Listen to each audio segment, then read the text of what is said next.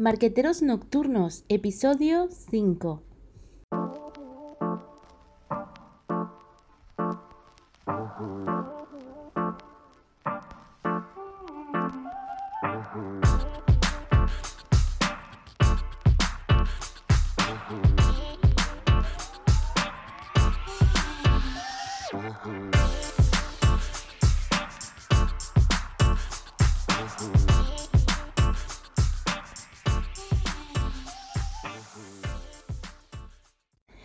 A todos y bienvenidos a este quinto episodio de Marqueteros Nocturnos, una gran comunidad que reúne cada noche en Twitter a grandes profesionales del marketing y la comunicación.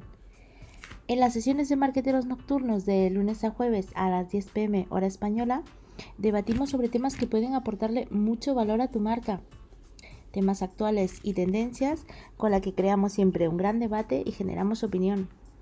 Una comunidad abierta cuya filosofía es aprender unos de otros y en el que todos podemos participar.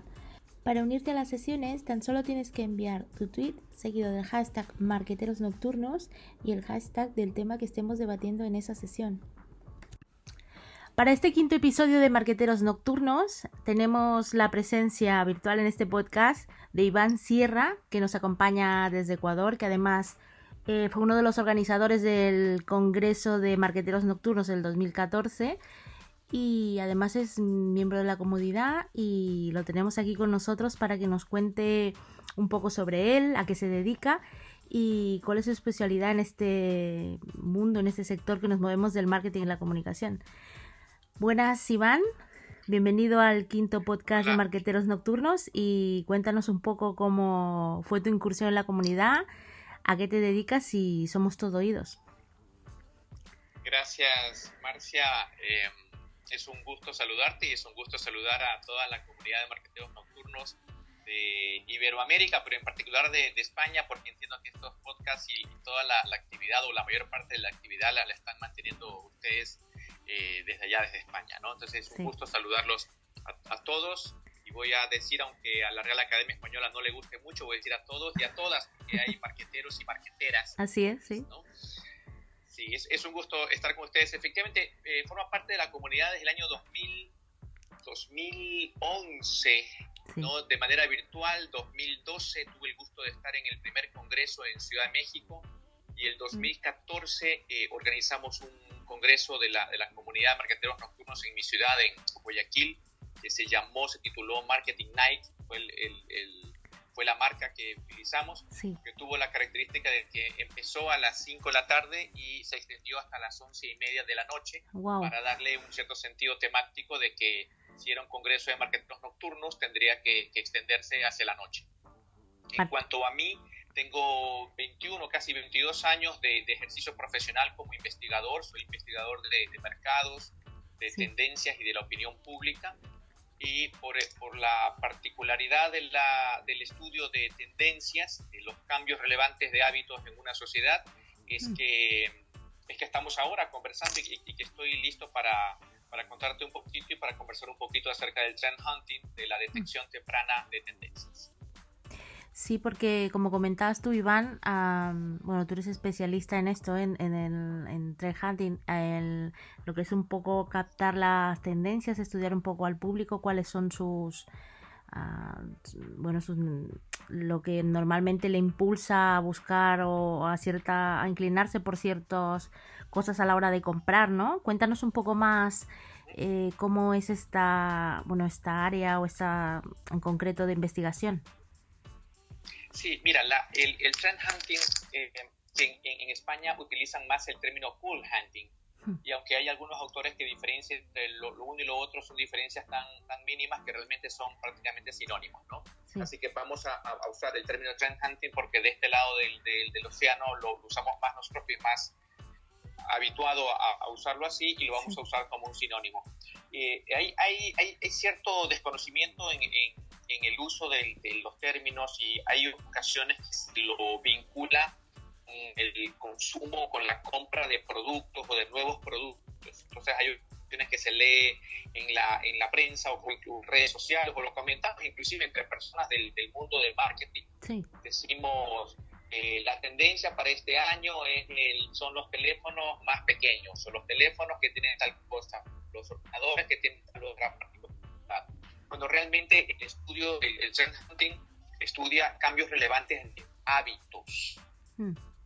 Esos hábitos, eh, ese cambio relevante de hábitos eh, lleva o, o deviene en un posterior cambio de prioridades dentro de las familias o de las personas o de los objetivos en general. Y ese cambio de prioridades inclusive llega un momento en el que, que genera un cambio de valores personales o hasta de valores sociales. Las empresas que están advertidas de esto, lo que hacen es crear productos, desarrollar productos para, el término que usamos es montarse sobre la tendencia, aprovechar esa, esa ola y surfearla. ¿no? Mm. Entonces, a manera de un, de un ejemplo, te, puedo decir que, que, venimos viendo en muchos países de América Latina, yo he estado en España muchas veces, pero, pero tengo la mayor eh, parte de ejemplos que tengo de casos de estudio y todo esto en América Latina, hemos hecho estudios en Ecuador y en otros 10 países de la, de la región, eh, que, que, tiene un encanto especial, ¿no? Esta, mm. esta, esta, región que tiene países grandes que son casi continuos, como tiene países pequeñitos como Uruguay o como Ecuador, con en el caso de Ecuador con 17 millones de habitantes, es un espacio pequeño, en el caso de Uruguay son todavía muchísimos menos, entonces son realidades eh, caleidoscópicas, ¿no? cada una con su particularidad propia. Pero por poner un ejemplo, en América Latina en estos últimos años viene, viene dándose una, una, explosión, un boom de la práctica del deporte eh, de manera aficionada, ¿no? Eh, empiezan, han, empezado a, llegar nuevos deportes, nuevas prácticas deportivas, por ejemplo el CrossFit eh, se, encuentra en cualquier ciudad de América Latina, en estos últimos 10 años han proliferado, pero de una forma brutal los, los, gimnasios de CrossFit, y luego dentro del CrossFit está el Crossbox y otras cosas más. Eh, está América Latina despertando, las ciudades grandes se están reordenando, reurbanizando, regenerando y están dando el espacio a nuevos y mejores parques donde, donde, donde se convocan las, las personas, las familias, los amigos mm. para empezar a practicar deportes que antes estaban reservados solamente para quien tenía dinero para pagarse un gimnasio. ¿no? El, el auge del, del, ciclismo en las calles, la aparición de las ciclovías que en, en España están a veces, yo ustedes ya un poquito cansados de, de que los, los, los, ciclistas se hayan empoderado tanto. Bueno, acá en América Latina nos estamos recién empoderando ¿no? de las calles, de las ciclovías, de los parques, etcétera. Vemos, vemos muchas personas mayores que antes no practicaban deportes, que ahora lo practican. Vemos chicas que antes no practicaban ciertos deportes de, impacto o de pesas o el mismo CrossFit que ahora llenan en los gimnasios y, llenan las canchas de fútbol, etcétera. Todo esto, fíjate que es un, es un cambio eh, eh, pronto y masivo de hábitos, estamos hablando de, de, de, eso justamente, de, dejar de hacer unas cosas para pasar a hacer otras. Y fíjate que, esto sucede en tiempos de la digitalización, de la proliferación de los juegos electrónicos, de, los, de los eSports, de los ordenadores que cada vez hacen más cosas, de los teléfonos, del Netflix, etcétera, ¿no? En medio de esto surge esta, esta otra tendencia, este cambio de, hábitos hacia más deporte aficionado, porque no es el deporte de, alto rendimiento, es el deporte aficionado, uno hace robándole tiempo al tiempo, 40 minutos al día, 3, 4 días a la semana. Es, es, ese, hay un boom deportivo, hay el mm. cambio de hábito, cambian las prioridades, porque yo, yo digo yo, por, ponerlo como, ejemplo, dejo de gastarme un dinero en una cosa para gastármela en ropa deportiva, ¿no? O mm. dejo de destinarle un tiempo al Netflix para, para salir a, a, correr al parque o para ir a jugar tenis o para ir a, a jugar eh, lo que fuere, pádel o lo mm. que fuere, ¿no? Y, llega un punto en, el que mi familia, mis hijos, eh, etcétera, empiezan a, tomar esto como, como inclusive como un valor familiar o como un valor personal, que hay que darse un tiempo de solaz, un tiempo de, de, esparcimiento, un tiempo para practicar deporte, para mover el cuerpo, para, etcétera, ¿no? Esa es la forma como, como un cambio de hábito genera un cambio de prioridades y un cambio de valores. Eso, eso, si eso se sostiene en el tiempo, es una tendencia. Y las empresas lo que hacen es, a ver, vamos a sacar eh, bicicletas que se adapten a las necesidades de las calles de ciudades de América Latina. Vamos a sacar ropa deportiva este, que sea cómoda y fresca para ciudades con climas muy cálidos. o vamos a, montar un modelo de, gimnasio donde tengas un área de CrossFit, un área de ciclismo estático, un área de no sé qué otra cosa, ¿no? Para que encuentres todo un, como un supermercado, pero de, deporte, ¿no? Donde encuentras áreas para, para el deporte que quieras practicar, ¿no? Las empresas lo que hacen es montarse, descubrir esa, esa, esa, esa tendencia naciente y crear, desarrollar bienes y servicios para lucrar eh, eh, legalmente ¿no? de, esa oportunidad. Claro. Es muy interesante todo lo que comentas, Iván, porque además es lo que tú dices y como especialista supongo que estarás de acuerdo, estamos ante una era de cambio de, de bueno, digamos así, de hábitos y además de, costumbres y de preferencias y de la gente ahora creo que tiene que ver con precisamente este mundo de digitalización, ¿no? Que estamos tan sumergidos en, en tantos cambios digitales que al final lo que queremos es también un poco vivir en el mundo, ¿no? Estar conectados con el mundo y no solamente con la parte digital. Esto es, como tú dices, valor para las empresas porque mm, a fin y a cabo eh, la economía va un poco en relación con las personas, ¿no? Entonces las grandes marcas supongo que lo que intentan ver es en todo momento cuál es el comportamiento del consumidor para poder ofrecerle justo aquello que está necesitando en el momento en el momento en que se encuentra de, esa etapa. Sí, ¿cuál, cuál es el, consportamiento del, consumidor. Eh, del consumidor innovador, mm. del que empieza a hacer cosas que la mayoría no hace, pero que son cosas, que son hábitos, que son prácticas, mm. que son conductas que, eh, que tienen kilometraje para repetirse y para difundirse. Mm. Porque eh, la, la, clave del, del, trend hunting eh, es, es, esa, es descubrir lo que está a punto de suceder. Mm. Hay, una, hay una frase que la, que la repetimos mucho en nuestras conferencias, yo, yo vengo del, del, mundo, yo, yo arribo al campo del trend hunting de la investigación de los mercados.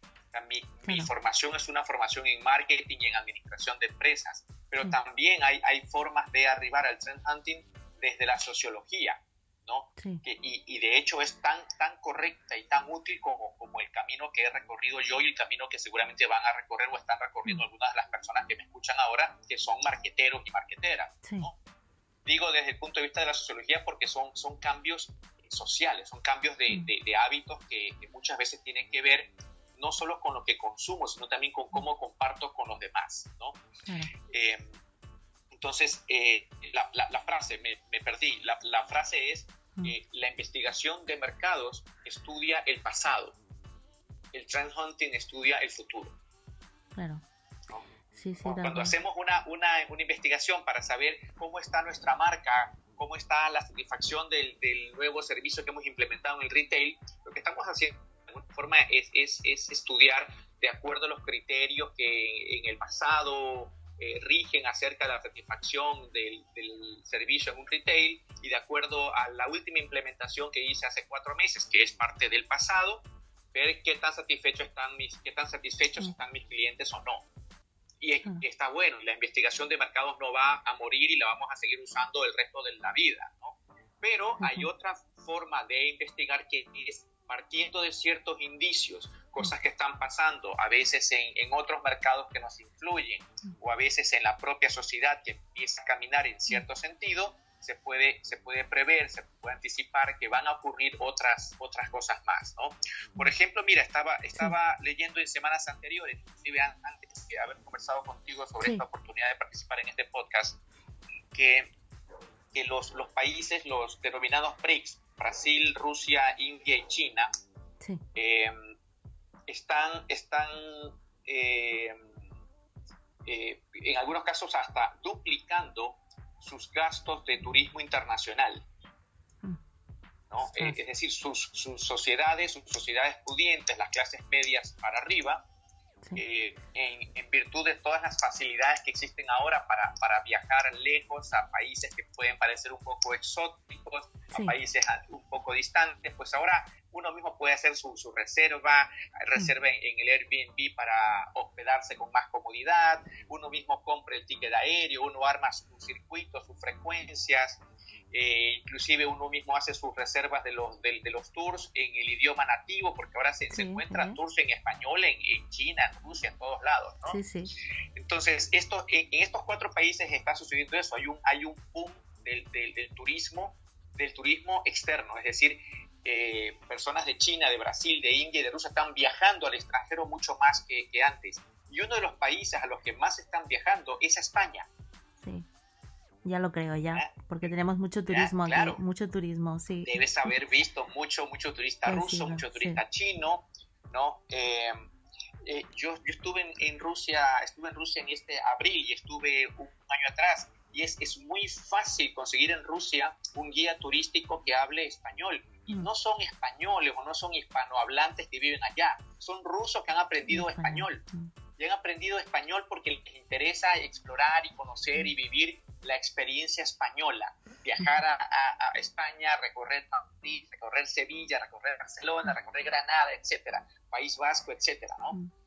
Entonces hay, hay, hay algo, hay alguna conexión allí y las, las empresas, las personas que nos están escuchando ahora, si están vinculados directa o indirectamente con el sector turístico, ya debieran estar pensando en qué hago para tener una oferta en portugués, qué hago para tener algo en ruso, Mi, la información voy a, ponerla no solamente en inglés, sino que voy a intentar ser un poco más, más cercano, más próximo con las personas de estos cuatro países. De hecho, Iván, los marqueteros, coincido contigo, ah, sabemos que precisamente los marqueteros en España, esta es una época muy buena para el turismo en España, que empieza precisamente desde junio. Eh, bueno, que es un, tiempo de playas, de clima, de, de, mucha gente que llega aquí en busca de lo que tú dices, de un buen ambiente, de mar, de, desconectar. Y realmente eh, te iba a preguntar eso, realmente tú por qué crees que precisamente es España, pero eh, ¿es, ¿es, por algo en concreto o como tú decías, simplemente por vivir la experiencia ¿no? aquí en España? Bueno, habría que, estudiar el, caso un poquito más que, está haciendo España en, materia comunicacional internacional con respecto a su, turismo. Eh, bueno, es un, país que para de verano ofrece maravillas, especialmente para, para, para, para turistas de, de, países con climas bastante más, más fríos, ¿no? Rusia, por, ejemplo. Eh, eh, pero pero no, no tengo respuesta desde la oferta no, no, he estudiado los casos de, comunicación de, turismo de España de estos últimos años. Lo que lo tengo detectado es desde la demanda, cómo mm. esto viene, viene creciendo, ¿no? Viene, viene creciendo y, y si se comprobara que es una tendencia, es decir, que no es una cosa que, que, por una bonita campaña van a correr ahora en el 2019, pero en el 2020 van a irse a Canadá y en el 2021 van a irse a Australia, ¿no? Digo, si, si, si tuviéramos indicios eh, para, para, creer que esto es una tendencia que se va a sostener en el tiempo, valdría los, los amigos que nos escuchan, que, que, están vinculados, como dije hace un momento, con el sector turístico, bueno, este, miren si, si así como tienen su información en, español y la tienen en inglés, a lo mejor convenga ponerla en portugués mm. o convenga ponerla en ruso, mm. ¿no? O tener alguien, alguna forma de respuesta, si sea por correo electrónico, que toma un poquito más de tiempo, pero intentar ser un poco más amigable en la, comunicación con, los turistas, los potenciales clientes de los, de los BRICS, de, Brasil, Rusia, India y China. De hecho, seguro, estoy convencida que mucha, muchos marqueteros y muchos profesionales del sector turismo nos estarán escuchando y coincidirán contigo. Hablando de sociedad, Iván, realmente tú que, que, estás en Latinoamérica y que aquí tenemos mucha referencia también que en Latinoamérica hay sitios muy bonitos para viajar y la tendencia es que siempre lo que, lo que nace en Europa, por así decirlo, porque ahora mismo, por ejemplo, hay una tendencia a tener una, una bueno, a, estar más concienciado, sobre todo los, la gente, los millennials, de, de, lo que es ah, un poco la sostenibilidad, un poco mm, el medio ambiente de, del mar, de proteger al mar del plástico y tal. Supongo que es una, no dejará de ser una tendencia y poco a poco se irá esparciendo por todo el mundo. ¿Tú notas, bueno, tú como profesional, eh, ¿es diferente el, en, qué sentido? Porque ya sabemos que es diferente. ¿En qué sentido encuentras más diferencia entre, por ejemplo, ah, un poco la, el consumidor de Latinoamérica y el consumidor europeo, por decirlo, por, por donde en ese, en ese ámbito, eh, eh, la diferencia principal es, cuántas, cuántas personas ya, ya están conscientes de la problemática, ¿no? Mm. Porque la, la, la, preocupación es universal, ¿no? Mm. Eh, hay países que, lo, que, que la han sufrido Mm. Eh, desde antes, ¿no? la, la, alta densidad demográfica de, de las ciudades, eh, la, industrialización de, de, las economías, etcétera, generó niveles de, contaminación importantes en toda Europa, cuando en América Latina no los, no los teníamos. ¿no? Mm. De pronto, en estos últimos 15, 20 años, América Latina viene industrializando todavía eh, a pasos no tan acelerados, pero lo, lo, venimos haciendo y empezamos a sufrir las mismas cosas que, ustedes tenían, digo ustedes en, en, Europa, tenían en los años 70, 80, ¿no? Mm. Entonces, estamos como 20, 20 años de, de, atraso en el nivel de, de conciencia de, aquello, pero, mm. pero se están haciendo cosas interesantes. Acá en, mi país se, se acaba de, ingresar una, una ley eh, eh denominada un poco cariñosa y un poco demagógicamente pancita llena. No, sé si se entiende en, España, pero es la, el abdomen o la barriga realmente, ¿no? O, el, o, el, estómago, ¿no? Y es, y es una ley que, que, pretende combatir el hambre de los, de los niños de, de condiciones económicas precarias mm. em, con, al, al, mismo tiempo que, que que, combate el desperdicio de alimentos en supermercados y en restaurantes.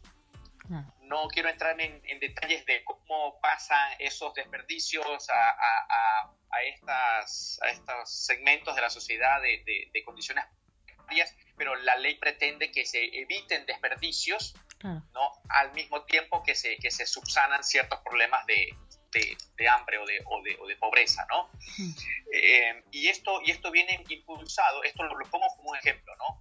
Esto, esto viene impulsado por corrientes ideológicas y por activistas sociales de temas ambientales que empezaron a combatir el desperdicio, el desperdicio de los alimentos. La cantidad de comida en el mundo es mayor que la cantidad de comida que falta a las personas que pasan hambre en el mundo. Entonces, algo estamos haciendo mal como sociedad y esto no es un descubrimiento de Ecuador, esto, esto sucede en otros países y lo que alguien hizo aquí fue subirse sobre esa tendencia y ya empezarán a aparecer restaurantes que, digan que, que, que, lo, que combaten el desperdicio o que promueven el, el consumo razonable de, de, las cantidades, las porciones. Eh, eh, justamente porque están alineados con una campaña así. ¿no? Mm. Es, es, lo que, lo que, lo, para lo que sirve el trend hunting, ¿no? en este caso, para detectar esto está pasando a nivel macro, ya empiezan a aparecer leyes, activistas que hablan de eso, entonces yo aprovecho, en este caso, de mm. paso contribuyo con la, con la sociedad, mm. ¿no? aprovecho esa, esa oportunidad y empiezo a generar un, una, un valor adicional a mi, a mi, a mi oferta de servicios o de, o de bienes. ¿no? Sí, Van, de hecho, te iba a comentar hablando de empresa ya y sociedad, las dos cosas. Aquí también hay una tendencia a, que las empresas ya no solamente, eh, bueno, en este mundo que, en el que estamos actualmente, ya no solo se les pide creatividad, innovación, eh, economía sostenible, sino que además también es un valor añadido para las empresas tener un valor social. A, a contribuir a que el mundo, bueno, a que podamos seguir viviendo en ese planeta. ¿Tú consideras que es importante para las empresas? sabemos que el marketing lo es, ya, ya lo sabemos, y las empresas empiezan a ser conscientes, pero ¿consideras que yo, por ejemplo, sí, pero te lo pregunto a ti, que hay una persona realmente especializada, así como hay un especialista en datos, un especialista Uh, por ejemplo, en, en, investigación de mercados, también un especialista en buscar las tendencias eh, y, y, los hábitos de los consumidores eh, es, es, importante tener una persona especializada en este campo dentro de una empresa, ¿no? Una persona que la empresa toda viva este, este concepto, ¿no? La innovación o, una, una parte de, la, de, la, de, los conceptos macros de innovación eh, están vinculados con, con adaptarse prontamente a, a, nuevos hábitos, a nuevos requerimientos, a nuevas demandas de, de los mercados de los mercados y de las sociedades. hay ocasiones las, las empresas miramos mucho, nos quedamos como mirándonos el ombligo y miramos mm. muy cortito solamente a nuestro mercado, pero ese nuestro mercado, que son, no sé, 5 millones de personas, 8 millones de personas, no sé, o, un millón de personas, el número que sea, eh, siempre es un, recorte parcial de la realidad de toda una sociedad. Ese, ese mercado, si yo, si yo vendo servicios informáticos o tengo un gimnasio con el que, eh, donde tengo clientes que van a entrenar, o si tengo un restaurante, o si tengo lo que sea que tenga, mis clientes son siempre una parte pequeña de toda la sociedad española, o de toda la sociedad de, de, Barcelona, o de toda la sociedad europea o continental, o como lo querramos ver, ¿no? Entonces, cuando, cuando alzamos a ver un poquito más allá y vemos que esa sociedad todas están moviendo en cierto sentido, podemos presumir que este pequeño recorte de la sociedad que es mi mercado se va a mover también en ese sentido. Entonces allí es, es, es donde adapto, actualizo, regenero, renuevo, innovo mi oferta para, para responder a, esa, a ese movimiento social, social que incide en el mercado. Adaptarnos como sociedad, lo que tú dices, a, a los nuevos cambios, eh, Iván. Iván, se nos queda corto el podcast porque la verdad es que es un tema súper interesante que espero poder tener la oportunidad de hablar contigo en, en una segunda temporada del podcast. Eh, ¿Dónde podemos encontrarte? ¿Dónde podemos encontrarte en las redes, en alguna web? La gente que quiera saber más de ti, ¿dónde puede encontrarte? Estamos creando una, una página web que se llamará, todavía está en construcción, trendhunting.es Hmm. Eh, en, mis, en mis cuentas personales realmente ah, es como un cajón de desastre antiguo donde, donde hablo un poquito de marketing, un poquito de política, un poquito de fútbol, así que allí de pronto de cada 10 tweets van a, van a pescarse solamente uno o dos míos. Este, así que en todo caso nos vamos a encontrar en, la, en, en el timeline de, de marqueteros de nocturnos. Marqueteros nocturnos, exacto. ustedes se, se, reúnen a las 10 de la noche, que para mí son las 4 de la tarde, las 3 de la tarde, a veces me, me, pillan en horario de, de trabajo, pero intentaré estar con más frecuencia ahora. Intentaré estar también en el, en el Congreso, si es que hacemos Congreso en España el, próximo año. Sí, seguramente sí, y, y, será un Congreso muy interesante, es todo lo que podemos adelantar y esperamos tenerte aquí en el siguiente Congreso.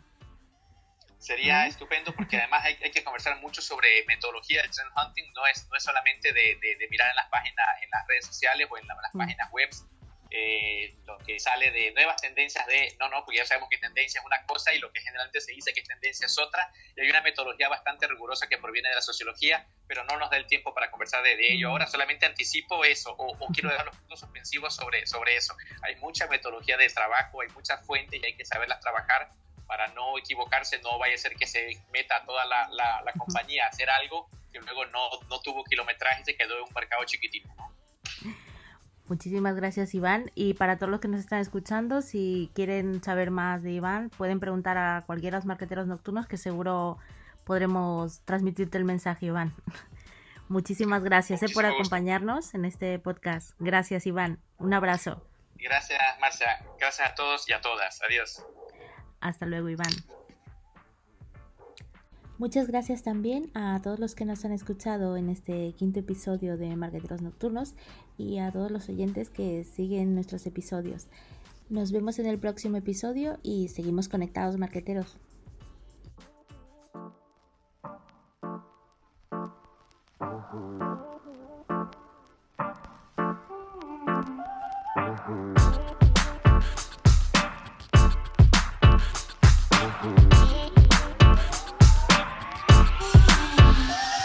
Mm-hmm.